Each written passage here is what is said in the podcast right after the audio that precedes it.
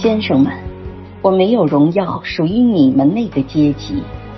你们认为我是一个乡下人，却对自己微贱的处境敢做反抗的举动。我不向你们祈求任何的恩惠，因为死亡对我而言是公正的。我的犯罪行为是残暴的，是蓄谋的，因此我是应该定死罪的。但是，陪审官先生们。即使我的罪没有这样重大，我看见有许多人并不会因我的年少而怜惜我，他们愿意惩罚我，借我来惩戒所有出身卑微、为贫穷所困，可是碰上运气接受教育而敢混迹于富贵人所谓的高等社会里的那些少年，